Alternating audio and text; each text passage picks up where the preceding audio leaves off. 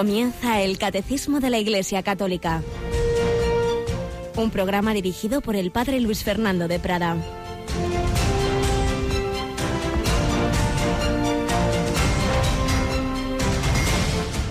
Alabados sean Jesús, María y José. Muy buenos días, muy querida familia de Radio María. Bienvenidos a esta nueva edición del Catecismo en este 27 de abril de 2017. Tenemos con nosotros a Cristina Rubio un poco pachuchilla porque con estos cambios de temperatura, ¿verdad? Buenos días, Cris. Muy buenos días, padre. Sí, nos tienen un poco víricos, pero bueno, sobreviviremos aquí sentaditos. Eso esperamos. Y desde luego no nos faltan intercesores porque ya tenemos atasco de santos, ¿verdad? Si no sabemos a quién tuitear y a quién celebrar. Ayer teníamos de otros años que ya se celebraba San, San Rafael Arnaiz, el hermano Rafael, pero hemos visto que en el calendario se ha desplazado hoy, pues claro, ayer era San Isidoro, que estaba antes, llevaba siglos por delante, y decía, a mí no me echen, ¿no? San Isidoro, que es, que es un gran padre de la Iglesia, entonces se ha trasladado al menos eso aparece así en la parta el hermano Rafael hoy, pero claro, es que también tenemos a la Virgen de Montserrat. Así que bueno, como se llevan bien entre todos, no hay ningún problema. Nos encomendamos a todos, felicitamos especialmente a nuestros oyentes de las diócesis catalanas que tienen a esa gran patrona, la Mureneta, y en esta en este día de abril, encomendándonos a la Rosa de Abril, encomendándonos al hermano Rafael, encomendándonos a San Isidoro, que vivió esos años de esplendor de, de la España unida, la España visigótica y antes de la invasión musulmana. Y en cambio el hermano Rafael vivió esos años convulsos, los años 30 españoles, pues les pedimos a todos que, que nos ayuden, que nos ayuden a seguir a Jesucristo. Ese seguimiento que empezó hace 20 siglos, precisamente en la misa de hoy, pues nos habla de cómo empieza la primera persecución, cuando el Sanedrín pues llama a Pedro y a Juan que habían hecho un milagro, que habían curado a aquel paralítico no os habíamos ordenado formalmente no enseñar en ese nombre. En cambio habéis llenado Jerusalén con vuestra enseñanza y queréis hacernos responsables de la sangre de ese hombre, claro, de Jesús, de la sangre de Jesús.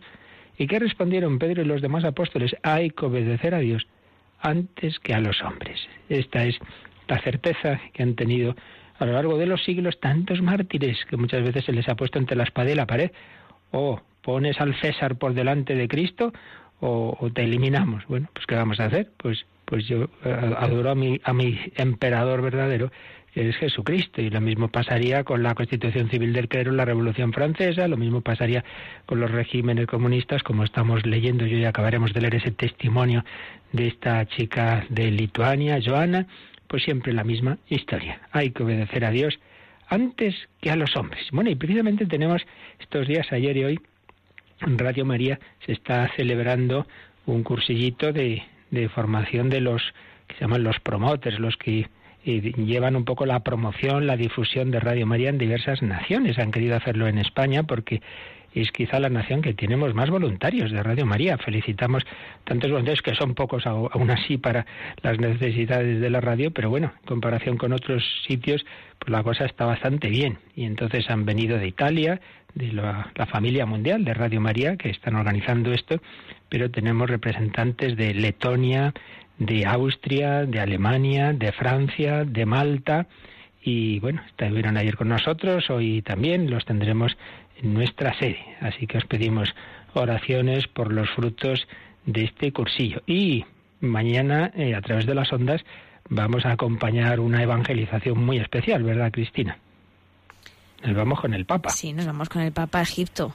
Madre Eh, mía. Empezamos a las 3 de la tarde en un viaje que yo creo que va a ser muy prometedor y que va a dar muchos frutos. Ya los está dando de todas esas personas que están esperando, esos cristianos que están esperando pues ese aire fresco que va a llevar el Papa Francisco pues a esa tierra tan convulsa de Egipto. Así es. Pues, no, como ya sabéis, nos ha dado un horario detallado, también por razones de seguridad. Por tanto, tampoco nosotros sabemos muy bien cómo serán las conexiones, pero en principio a las 3 de la tarde de mañana comenzarán esas, esas retransmisiones. Pues lo encomendamos todo y vamos a terminar el relato que nos hacía esta familia de Lituania de cómo vivió la fe bajo la persecución en aquellos años que, en que Lituania estaba bajo, bajo el régimen soviético.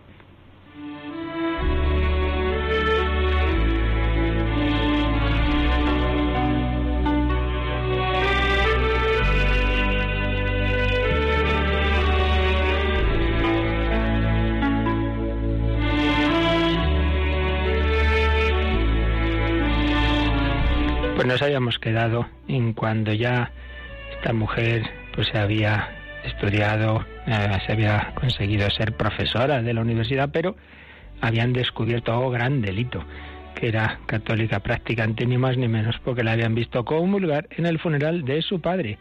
Eso fue suficiente para que la despidieran de la universidad.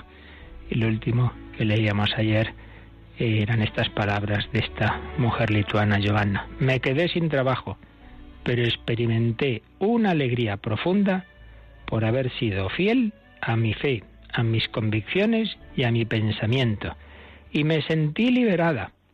Ahora todos sabían quién era yo y qué pensaba, aunque procurasen evitar mi compañía como si fuese una leprosa, una apestada. Bueno, pues saquemos enseñanza para nuestra vida. Hay que tomar decisiones, a veces son decisiones de vida o muerte, como como tantas veces los mártires, pero sin llegar a tanto de decisiones, perder el trabajo o sin llegar a tanto, pues de quedar mal, que se rían de ti. Bueno, pues sí, tendrás un mal rato a lo mejor, pero en cambio Dios te dará esa alegría profunda que dice esta mujer por haber sido fiel a tu fe y por tener al Señor en tu corazón. Y además te quedarás liberado porque no tienes nada que disimular, ya sabes lo que piensas y es mejor hombre. Y al final también la experiencia da que en grupo muchas veces las personas se ríen del católico, pero luego en privado al que van a acudir es a ti. Seguro que los que me sé, muchos habéis tenido esa experiencia. Muchos se han reído y tal, pero luego, oye, tengo este problema, ¿tú qué piensas? O reza por, por tal persona que tengo enferma. Porque al final esa es la persona de fiar, la que es firme a sus convicciones y es firme a su fe. Y finalmente, el la parte final de este testimonio que recoge José Miguel Cejas en este libro que hemos estado siguiendo el baile tras la tormenta, cuenta esta mujer. Años después, con los nuevos aires políticos, tuvo lugar mi proceso de rehabilitación. Esta palabra me molesta mucho porque se rehabilita a los criminales, a los delincuentes y a los que han hecho algo malo, pero no me quedó más remedio que soportarlo. Con la libertad democrática comenzó una nueva prueba para mí, que no esperaba Claro, ya sabéis, al caer el comunismo y al disolverse la Unión Soviética, estas naciones bálticas ya recuperaron su independencia y tuvieron ya un régimen que no estaba sometido a ese totalitarismo soviético. Pero dice que comenzó una prueba distinta. ¿Cuál? De un día para otro, los mismos que cambiaban de hacer al verme por la calle me saludaban, me sonreían y me daban la paz en misa. Aquello me indignaba. Fui a hablar con el sacerdote de la parroquia. No puedo estar en misa con esta gente. Han sido durante muchos años unos cobardes y unos hipócritas. ¿Y a dónde van a ir, Joana? me contestó sereno. La iglesia no cierra las puertas a nadie. Cristo perdona nuestras cobardías, nuestras infidelidades, nuestras traiciones, todas las debilidades humanas. Fijaos que ya en las primeras persecuciones romanas se produjo este mismo problema aquellos que habían cedido, aquellos que habían sacrificado a los dioses, pasaba la persecución y claro, luego había quien decía, oiga, a mí me torturaron y en cambio este se quedó tan pancho y aquí le tengo en la iglesia, este hay que echarle. Y la iglesia dijo, no, no, ha sido débil como lo fue San Pedro, ha pedido perdón, se ha arrepentido, hace penitencia, pero, pero no se le puede echar de la iglesia, que es para todos, es para nosotros que somos pecadores. Entonces dice esta mujer, me fui muy irritada y durante un funeral fue la gota que colmó el vaso. Pregunté en voz baja el nombre del difunto y me quedé helada. Era un nombre conocido del régimen. Y encima durante la homilía el párroco le alabó por haberse convertido después de medio siglo de militancia comunista. Esto pasó hace algún tiempo, pero ahora me doy cuenta de que no he agradecido suficientemente a Dios todo lo que me ha dado. Mi madre pudo ver una Lituania libre, que era una de sus grandes ilusiones. Y después de tanto dolor, ahora gozamos del don maravilloso de la libertad. Ya no hay que correr las cortinas el día de Navidad para que no te vean celebrándola desde la calle. Ni hay que ir a misa por la mañana cubriéndose el rostro con una bufanda, como fui yo tantas veces, ni tantas cosas más. El Señor me ha hecho un nuevo regalo. He aprendido a perdonar. Y compruebo que a medida que pasa el tiempo, me voy volviendo más indulgente, más comprensiva. Envejecer es un don, te ayuda a disculpar y a tener un corazón cristiano que no guarda rencores ni excluye a nadie, porque todos somos pecadores.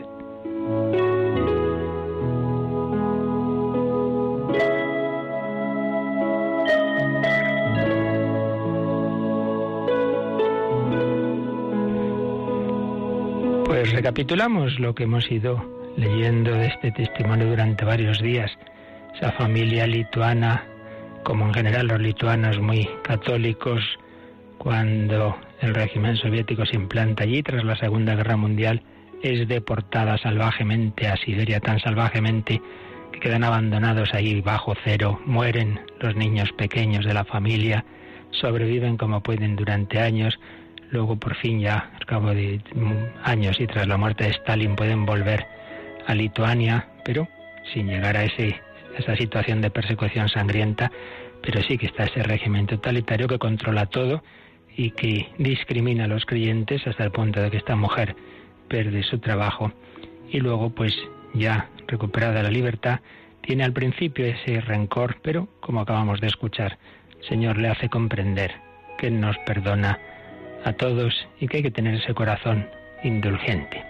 Pues pidamos al Señor que nos ayude a vivir nuestra fe en otras circunstancias también difíciles de otro tipo, que la vivamos con esa firmeza que solo Él puede dar, pero a la vez con esa caridad, con esa paciencia y con esperanza, y con esperanza. La Iglesia siempre, de una manera o de otra, ha tenido dificultades, persecuciones desde las primeras, bueno, primero nuestro Señor Jesucristo, evidentemente. Si a mí me han perseguido, a vosotros os perseguirán. Luego enseguida, pues pues en los inicios de la predicación de los apóstoles en Jerusalén, primer mártir San Esteban, el protomártir, pronto será nuestro Santiago apóstol también, y bueno, luego ya las persecuciones del Imperio Romano, y así hasta ahora. Bueno, pues son épocas eh, en que hay esto, en que hay lo otro, pero al final siempre esa certeza de que así como Jesús fue perseguido, fue crucificado, pero resucitó. También nosotros lo pasaremos mal, sufriremos, pero la victoria está segura. Por eso hay que vivir siempre con esperanza. Vamos a terminar este relato que hemos ido haciendo y esta sección de hoy con el final de esa preciosa película La vida es bella de Roberto Benigni, que ya sabéis que es una familia italiana de, en que el, el marido es judío y son llevados al campo de concentración él, su tío, su, su niño y la mujer, aunque ella no es judía, pero quiere acompañarlos entonces el padre, para que el niño no, no lo sufra, pues le cuenta como si todo fuera una especie de juego en el que al final se va a ganar un tanque. Y, y bueno, el padre muere, el padre muere, pero el niño lo ha vivido todo pues así como ese juego y al final se encuentra con la madre. Es la escena final, realmente conmovedora, preciosa, y podemos verla en esa clave de que también en nuestra vida muchas veces habrá y hay dificultades, sufrimientos, pero con el Señor, con la Virgen María, el triunfo está asegurado. Ella nos ha dicho en Fátima, por fin mi corazón inmaculado triunfará. Todos podremos decir, como dirá este niño en la película, mamá, hemos ganado.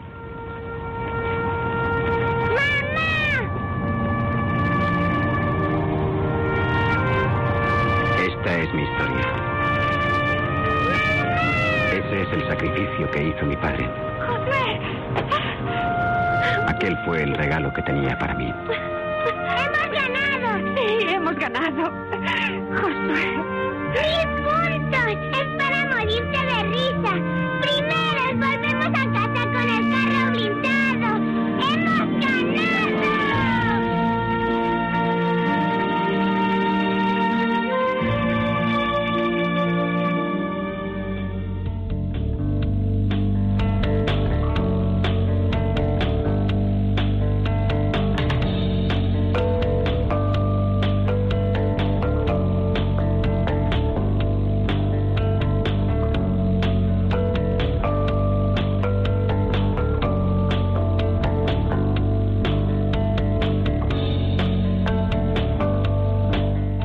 Eso, esperamos llegar también al cielo y decirle a la Virgen, mamá, hemos ganado, lo hemos pasado mal, pero aquí estamos, en esa esperanza y con la ayuda de los santos y de tantos mártires, tantas personas que han sido fieles a esa fe en Cristo muerto y resucitado, pues queremos vivir y peregrinar hacia ese destino donde Jesús ha abierto la puerta. Estamos resumiendo ya, ya estamos terminando, si Dios quiere terminaremos hoy, este el apartado del catecismo sobre el artículo del credo que es el fundamento de todos los demás, que Cristo ha resucitado. Ayer veíamos los números de resumen de los aspectos, digamos, racionales de la fe. Es una, en donde la fe, el creer en Cristo resucitado, pero no es una fe hacia lo loco, absurda, irracional, todo lo contrario.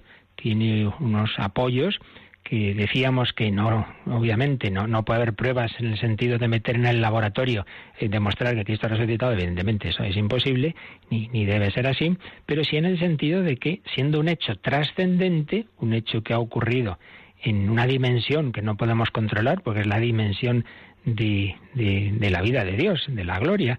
Sin embargo, ha dejado unos, unas huellas históricas y desde el punto de vista del historiador que tiene que analizar los hechos, es infinitamente más coherente desde una perspectiva meramente racional el decir, esos hombres que salen predicando por todo el mundo entonces conocido, que Cristo se, se presentó como Hijo de Dios, murió crucificado y resucitó, y desde esa eh, resurrección, porque se lo han encontrado vivo y el sepulcro vacío, es mucho más coherente pues creer esa versión que no, no, pues es que se lo han imaginado, lo han inventado, han robado el, cuerpo, etcétera. Estuvimos dando bastantes razones desde una perspectiva, repito, meramente racional, en la que un historiador objetivo comparara las hipótesis, pues parece claro decir, pues, pues sí, lo más coherente es que todo eso que ocurrió a partir de ese momento es precisamente porque Cristo ha resucitado. No vamos a repetir lo que ayer dijimos, si alguien no lo oyó, pues ya sabéis que siempre se puede volver a escuchar los programas en la web de Radio María, en su podcast o pidiendo una copia del mismo. Vamos a resumir, eso sí, la conclusión que hace del capítulo, que sobre todo seguimos ayer de, José Miguel García, profesor de escritura, en su libro de Evangelios Sinópticos, el capítulo que dedicaba a ese tema, concluye de esta manera.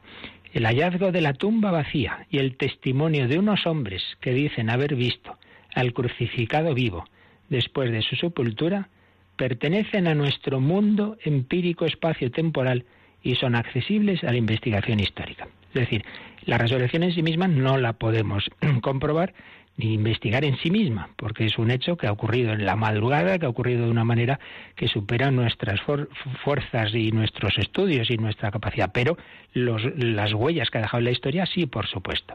El hecho mismo de la resurrección de Jesús se escapa a la lupa del historiador. La afirmación de que Dios resucitó a Jesús y, y está a la derecha del Padre, eso solo puede hacerse desde la fe. Pero en las fuentes o testimonios históricos podemos encontrar alusiones o referencias a ciertos sucesos relacionados con esta afirmación de fe de los que un buen historiador no puede dudar. Por ejemplo, no se puede negar el convencimiento de Pedro, Pablo y los apóstoles respecto a la visión de Jesús vivo después de su muerte, una certeza que permaneció a lo largo de su vida, incluso ante la persecución y la muerte violenta. De igual modo, es un dato incontrovertible afirmar que el cuerpo de Jesús desapareció desde luego, si los judíos y romanos lo buscaron, no fueron capaces de hallarlo. Lo hubieran hallado y habrían dicho, miren, miren, es mentira, aquí está. De eso nada. Así que estos eventos y otros semejantes que ayer recordábamos no dejan de ser consecuencia de algo que sucedió en la tumba de Jesús. Ciertamente, el hecho de la resurrección de Cristo es misterioso, pertenece al más allá. Por eso, aceptar y afirmar que Jesús está a la derecha del Padre resucitado solo puede hacerse en la fe. Pero esta fe tiene un fundamento, no se apoya en el vacío. De otro modo no sería razonable. Por tanto, algo tiene que ocurrir en el más acá para que el hombre crea. Por ello, hemos querido mostrar la solidez del testimonio evangélico. Nuestra adhesión al testimonio de los apóstoles no es una decisión ingenua o desesperada. Nuestra fe es profundamente razonable. Pues sin duda, esta es la conclusión lógica para cualquier historiador mínimamente objetivo.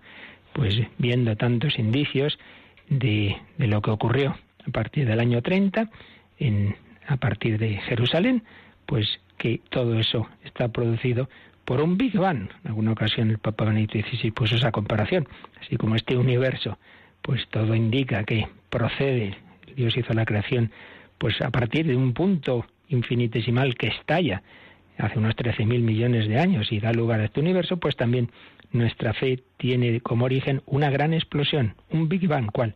La resurrección de Cristo. De esa tumba vacía eh, procede todo. El final de la película Jesús de Nazaret de Cefirelli entra un sacerdote en la tumba, se queda viendo que están ahí las, las vendas, etcétera, y dice, ahora comienza todo.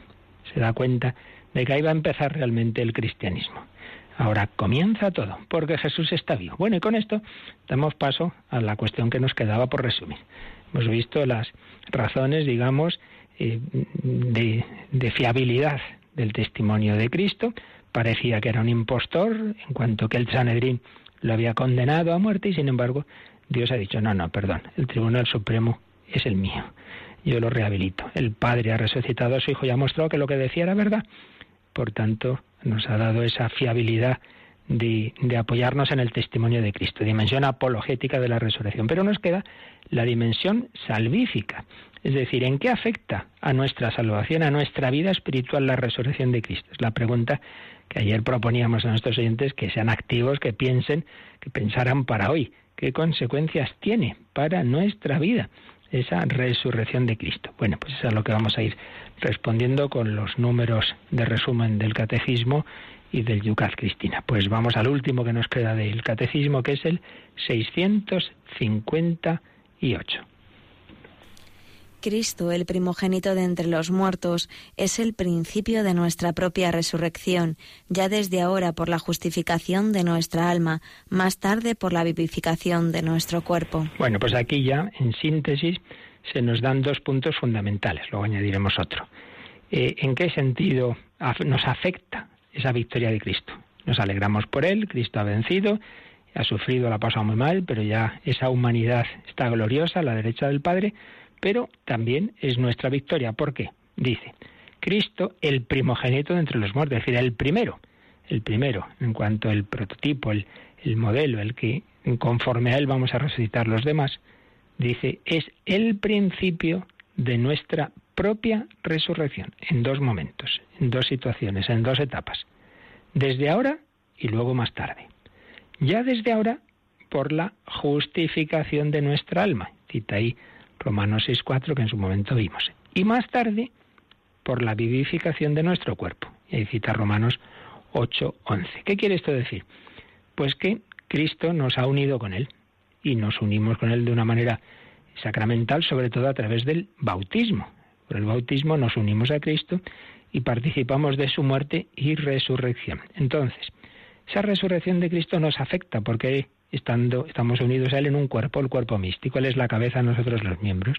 Entonces, lo que ocurre a la cabeza, pues afecta a los miembros, naturalmente, pero en dos etapas.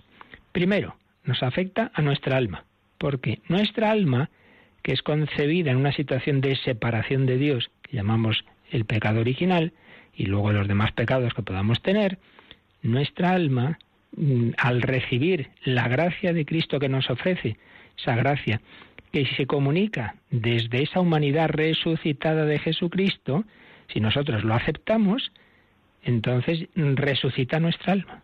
Nuestra alma pasa de la situación de estar en, separada de Dios por el, el pecado a revivir, a resucitar. Y en ese sentido, primera consecuencia de la resurrección, que mi alma resucita, es decir, que vive la vida de Dios, que que tiene a Dios en su, en su ser. Si alguno me ama, mi Padre le amará, vendremos a Él, haremos morada en Él. Que yo ya no soy guarida de demonios, sino templo de la Santísima Trinidad y queda justificada. Es decir, yo no soy capaz de arreglar el pecado que yo llevo dentro, el pecado de la humanidad, mi historia de pecado. Yo no soy capaz de reparar tantas consecuencias negativas de este río inmenso de pecado que hay en la historia, pero Jesucristo sí porque donde abundó el pecado, sobreabundó la gracia. Y el sí de ese hombre, Cristo Jesús, miembro de nuestra humanidad, que nos representa a todos, pero que procede de un yo divino, de una persona divina.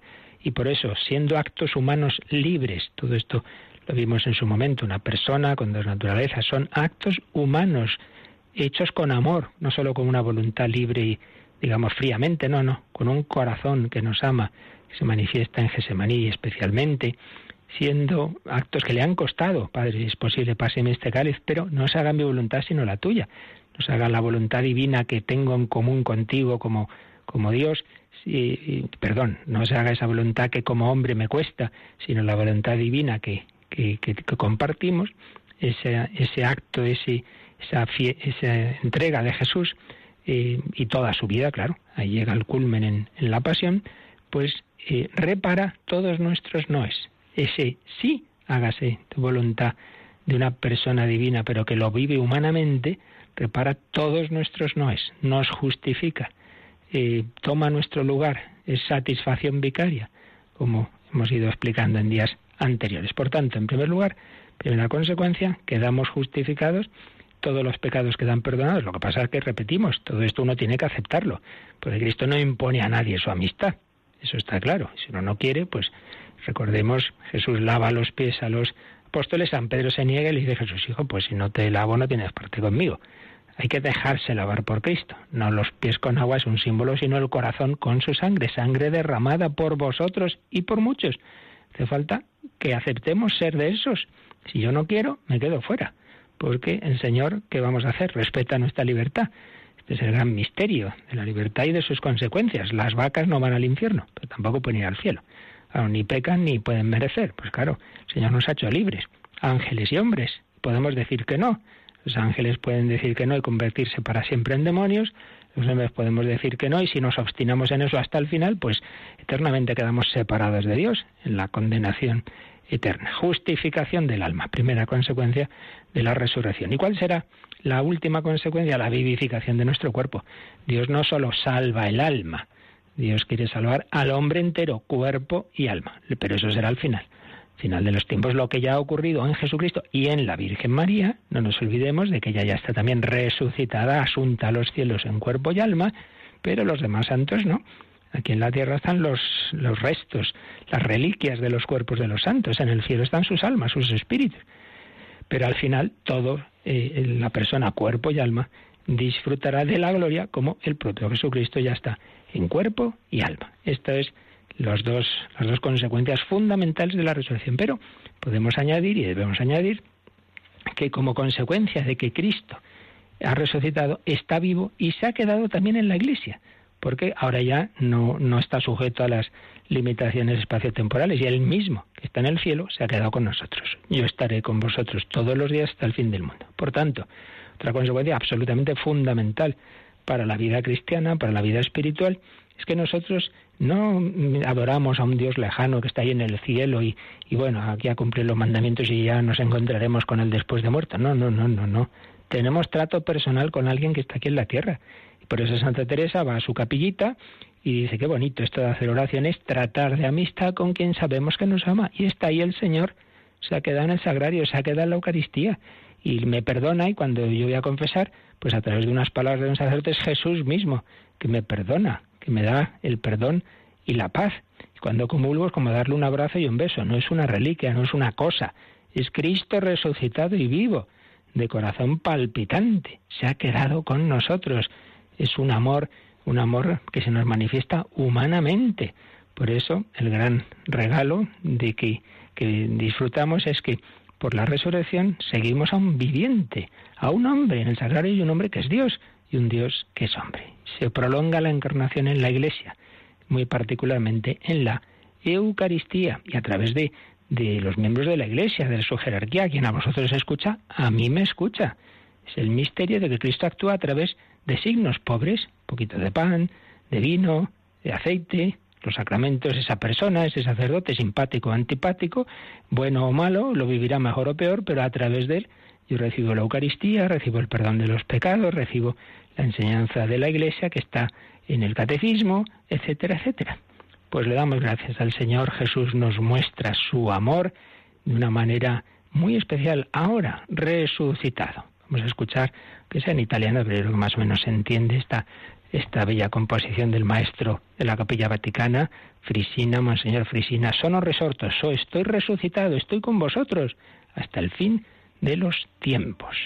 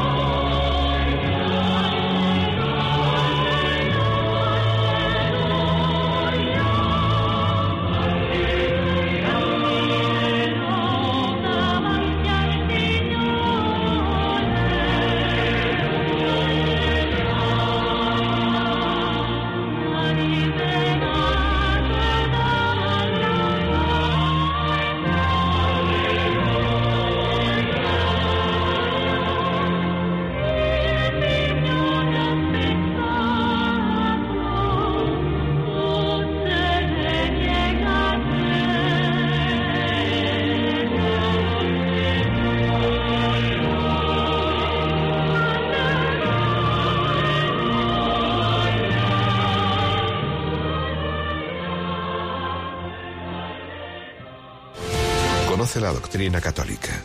Escucha el catecismo de martes a jueves de 8 a 9 de la mañana. Y los sábados, a la misma hora, profundizamos en los temas tratados en el programa En torno al catecismo. En efecto, nos recuerda aquí César en esa cuña que los sábados profundizamos en estos temas. Buscamos otros programas o conferencias relacionadas con el tema que aquí tratamos y que ayudan a profundizarlo.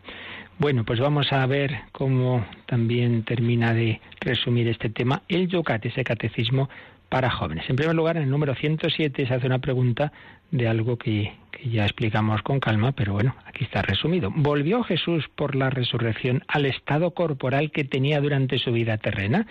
¿Fue volver simplemente a la vida anterior? Ya sabemos que no, pero a ver cómo lo responde el Yocat, Cristina.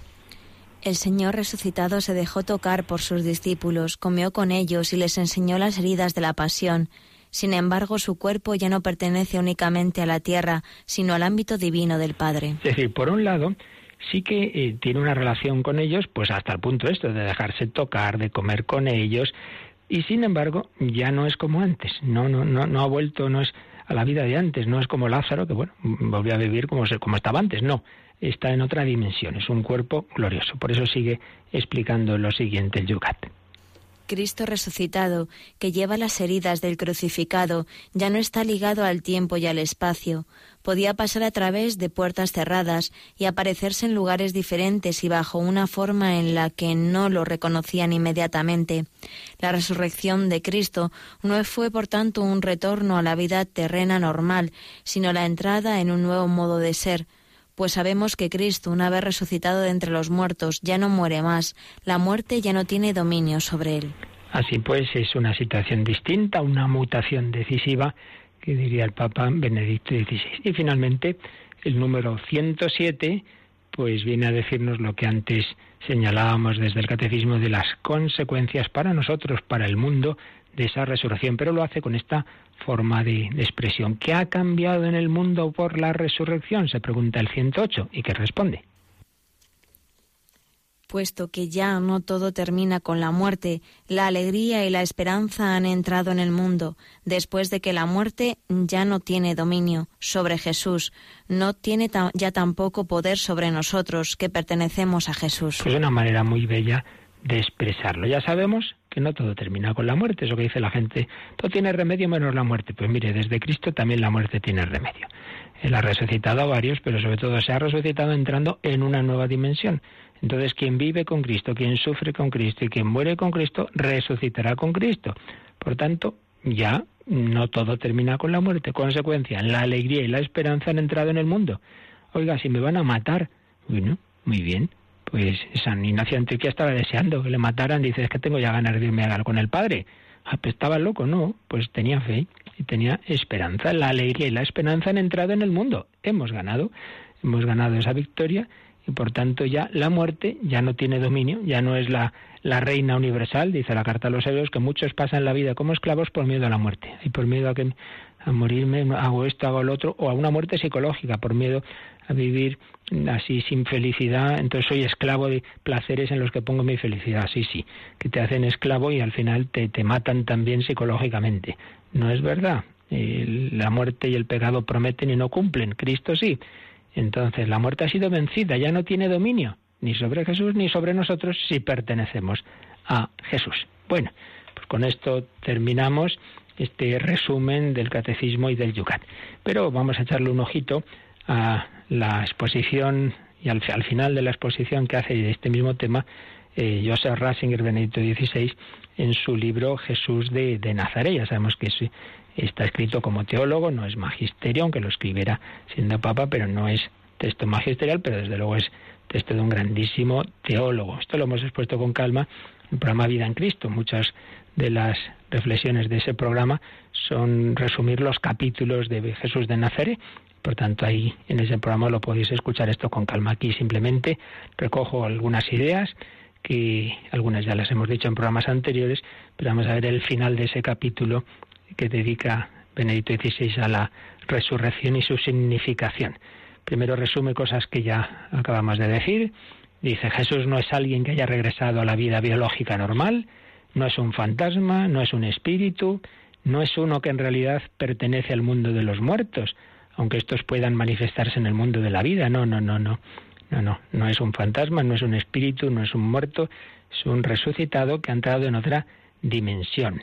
También dice que las apariciones de Jesús, los encuentros con el resucitado, son algo muy diferente de las experiencias místicas en las que el espíritu humano viene por un momento elevado por encima de sí mismo y percibe el mundo de lo divino y lo eterno, para después volver al horizonte normal de su existencia. La experiencia mística es una superación momentánea del ámbito del alma y de sus facultades perceptivas, pero no es un encuentro con una persona que se acerca a mí desde fuera. Esto es muy importante. O sea, no es lo mismo, Santa Teresa tiene una experiencia mística, entonces tiene una visión de Jesús. ¿Es eso lo que pasó en las apariciones de Jesús resucitado? No, no. Santa Teresa es su alma, en la que Dios actúa en su alma, pero no es que ahí a su lado esté comiendo con ella a Jesús como comió con los apóstoles que les dijo dame un poco de pescado o les preparó ese pez en la orilla de Tiberíades, es otra cosa. Es una experiencia mística, verdadera, no es una alucinación, Cristo actúa en el alma, pero simplemente es una experiencia en el alma. No es un encuentro con una persona que se acerca a mí desde fuera. San Pablo ha distinguido muy claramente sus experiencias místicas, él cita en 2 Corintios experiencias, del encuentro con el resucitado que tuvo en el camino de Damasco, que fue un acontecimiento en la historia, un encuentro con una persona viva. Entonces dice Benedicto XVI que esa resurrección de Cristo tiene una naturaleza peculiar, es un acontecimiento dentro de la historia que, sin embargo, quebranta el ámbito de la historia y va más allá de ella. Lo que hemos dicho ya muchas veces, diciendo que es un acontecimiento trascendente, pero a la vez ha dejado huellas históricas. Dice que es como una especie de salto cualitativo radical eh, en el que se entreabre una nueva dimensión del ser hombre. Hay otra forma de ser hombre que es ser hombre glorificado y resucitado. Entonces, en ese, en ese cuerpo glorioso de Cristo, la materia misma es transformada en un nuevo género de realidad. El hombre Jesús, con su mismo cuerpo, pertenece ahora totalmente a la esfera de lo divino y eterno. De ahora en adelante, como dijo Tertuliano, espíritu y sangre tienen sitio en Dios. Esto es impresionante. Pensar que uno de la Trinidad, el Hijo, tiene una humanidad, tiene un cuerpo. Espíritu humano y sangre tienen sitio en Dios. Uno de la humanidad tiene un cuerpo humano. Qué distinto esto a las espiritualidades orientalistas o a la filosofía platónica y neoplatónica, la que se despreciaba el cuerpo y no, lo que importa es ir dejando la materia todo lo carnal para ser espíritus puros. Pues no, Señor. Hasta el Hijo de Dios tiene un cuerpo humano y la Virgen María y todos estamos llamados a esa resurrección. Aunque el hombre por su naturaleza es creado para la inmortalidad, sólo ahora el lugar de su alma inmortal encuentra su espacio, esa corporeidad en la que la inmortalidad adquiere sentido en cuanto comunión con Dios y con la humanidad entera reconciliada. Entonces recuerda que en las llamadas cartas de la cautividad, que pensamos que escribió San Pablo desde la cárcel, que son las cartas a los colosenses y a los efesios, habla allí del cuerpo cósmico de Cristo, indicando que el cuerpo transformado de Cristo es el lugar en el que los hombres entran en la comunión con Dios y entre ellos, y así pueden vivir definitivamente en la plenitud de la vida indestructible. En ese cuerpo de Cristo, unidos a Él, formamos ese cuerpo místico eh, con el Señor y, ahí estamos todos unidos. Y podemos añadir que además, fijaos, todos recibimos el cuerpo eucarístico de Cristo, que es el mismo cuerpo glorioso y resucitado cuando comulgamos. Es esencial que con la resurrección de Jesús, sigue escribiendo Benedicto XVI, no ha sido revitalizada una persona cualquiera, fallecida en algún momento, sino que con ella se ha producido un salto ontológico, es decir, en el ser, que afecta al ser como tal, se ha inaugurado una dimensión que nos afecta a todos y que ha creado para todos nosotros un nuevo ámbito de la vida, del ser con Dios. Luego habla de la resurrección como acontecimiento histórico, lo que hemos visto nosotros, especialmente ayer.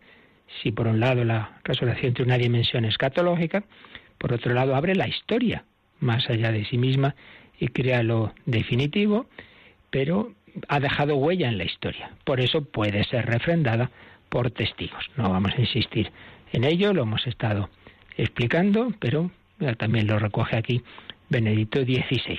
Solo un acontecimiento real de una entidad radicalmente nueva era capaz de hacer posible el anuncio apostólico, que no se puede explicar por especulaciones o experiencias interiores. O sea, quiere decir, si los apóstoles salieron predicando por el mundo entero lo que había ocurrido era porque realmente se les había parecido Cristo, no porque hubieran tenido una imaginación, una alucinación. En fin, como digo, esto ya lo expusimos ayer. Y finalmente, la última reflexión que se hace Benito XVI es muy interesante. Además, tiene que ver con alguna pregunta que hace unos días recibíamos. Decía un oyente, pero bueno, ¿y por qué Jesús resucitado no se apareció a los que le habían condenado para ver si se convertían? Porque no se apareció a Pilato, Caifás. Bueno, en primer lugar, como siempre digo, en estas cosas hay que preguntárselo a él, ¿no? Los planes de Dios. Pero a mí me parece que no es tan extraño, porque, en primer lugar, ya en su vida pública Jesús hizo tales signos, y al más gordo ya la resurrección de Lázaro.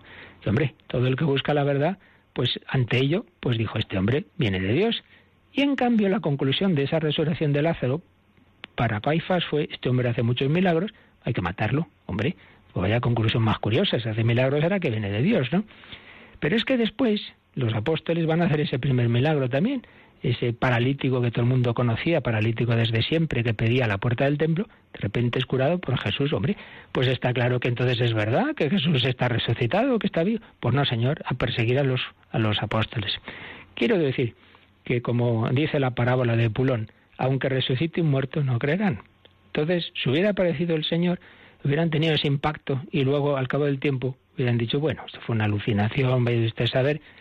El Señor sabe que su gracia se ofrece a todos, pero que no nos va a quitar la libertad. Bueno, pues por ahí va eh, la conclusión de este capítulo, mm, dice eh, Benedicto XVI. Al final permanece siempre en nosotros la pregunta que Judas Tadeo, el, no el traidor, sino el otro, le hizo a Jesús en el cenáculo. Señor, ¿qué ha sucedido para que te muestres a nosotros y no al mundo? Y añade, sí, ¿por qué no te has opuesto con poder a tus enemigos que te han llevado a la cruz?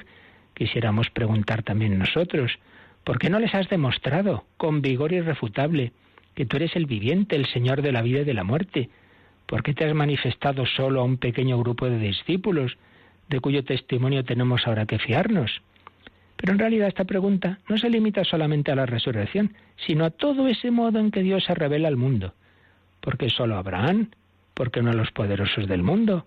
¿Por qué solo a Israel y no de manera inapelable a todos los pueblos de la tierra? Es propio del misterio de Dios actuar de manera discreta. Solo poco a poco va construyendo su historia en la gran historia de la humanidad. Se hace hombre, pero de tal modo que puede ser ignorado por sus contemporáneos. Padece y muere, y como resucitado, quiere llegar a la humanidad solamente mediante la fe de los suyos, a los que se manifiesta. No cesa de llamar con suavidad a las puertas de nuestro corazón, y si le abrimos, nos hace lentamente capaces de ver. Pero ¿no es este acaso el estilo divino, aquí está la clave. No arrollar con el poder exterior, sino dar libertad, ofrecer y suscitar amor. Y lo que aparentemente es tan pequeño, ¿no es tal vez lo verdaderamente grande?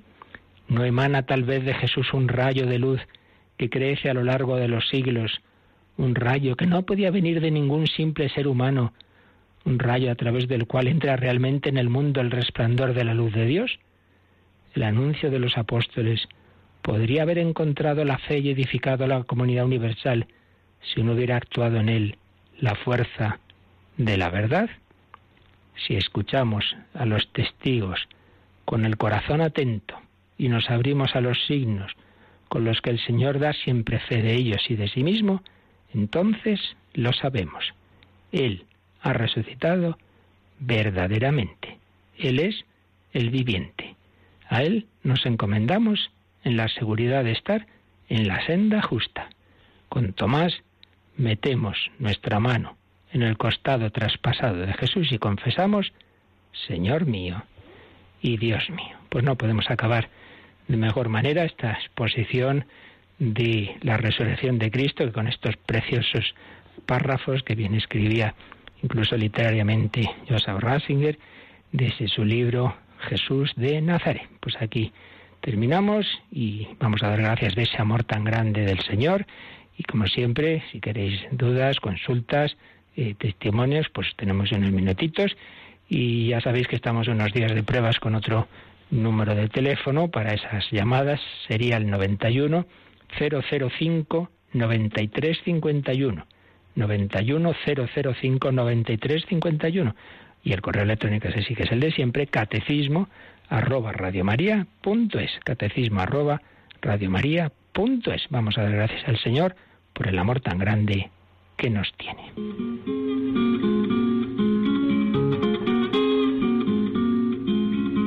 No se trata de dignidad, sino de amor hasta el final. La verdad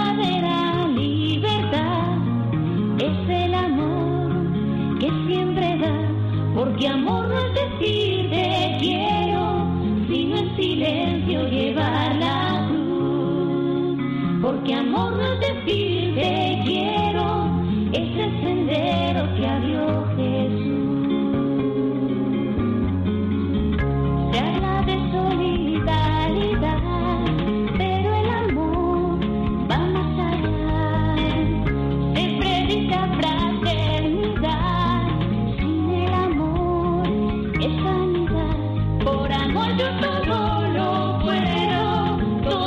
pero llegué al campo.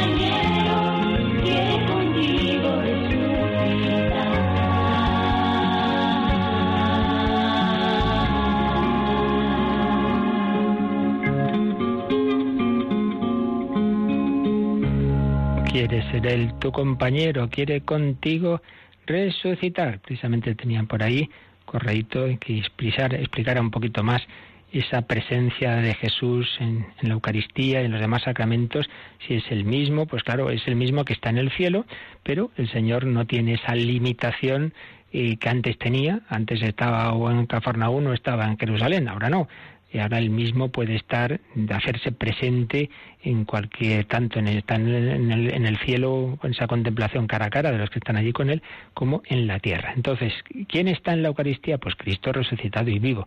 Cuando comulgo el pan, comulgo el cuerpo separado de la, de, de la sangre. No, Señor, recibo a Cristo entero, resucitado, que tiene cuerpo y sangre. Y si solo puedo beber de la apariencia de vino, pues recibo a Cristo resucitado, porque si no sería que estamos matando a Cristo, estamos separando su cuerpo y su sangre. Él está resucitado y vivo, actúa en la iglesia.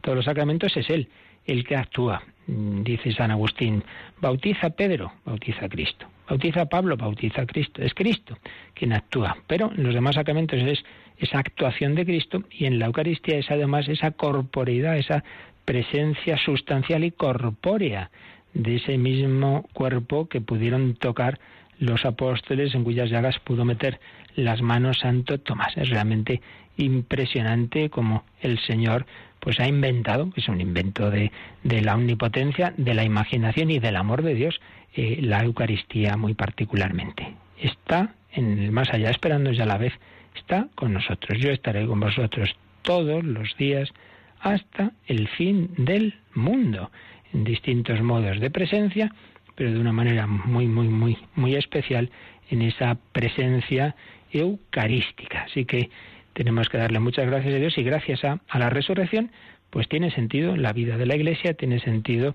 la oración. Eh, ¿Tenemos alguna otra consulta, Cristina? Pues nos pregunta Antonio desde La Coruña que si sabe, padre, conoce bueno, una carta que él vio, ha visto por internet, que envió Poncio Pilato a Tiberio. Bueno, ahora mismo en concreto no sé exactamente a qué se refiere, tendría que mirarlo, pero sí sé, en efecto, que hay que hay bastantes, bueno, bastantes.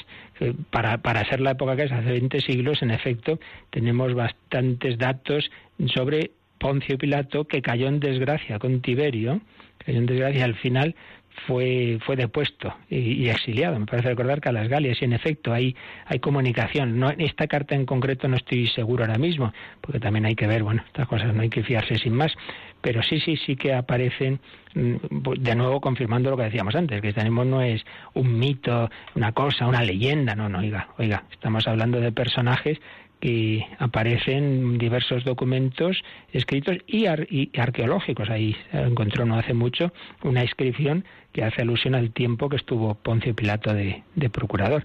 Por tanto, en efecto, existen esos documentos, aunque en concreto este que pregunta Antonio ahora mismo no sabría responder con, con certeza. Ya lo miraremos. Muy bien, pues lo dejamos aquí y ya el próximo día entramos en la ascensión del Señor la segunda etapa de la glorificación. La glorificación de Cristo es todo una, un misterio uno, pero a su vez en, que tiene tres, tres aspectos y, y, tres etapas temporales. Primero, la resurrección. Segundo, acabados los 40 días de, de manifestaciones del Señor, ya definitivamente se va al cielo, que llamamos la ascensión. Y tercero, y a los 50 días de, se produce el Pentecostés. No es que antes el Señor no diera su espíritu, claro que lo da, la Virgen María está llena del Espíritu Santo, etcétera, pero de una manera plena y comunitaria a la Iglesia, a los apóstoles, pues se, se derrama el Espíritu Santo prometido en Pentecostés. Pues bien, eh, la siguiente etapa del catecismo, irlo leyendo, hay que estudiar, no hay que quedarse pasivos, hay que pensar, pues ser la ascensión del Señor. Pues a Jesús que está en el cielo le pedimos ahora que nos bendiga. La bendición de Dios Todopoderoso, Padre, Hijo y Espíritu Santo, descienda sobre vosotros. Alabado sea Jesucristo.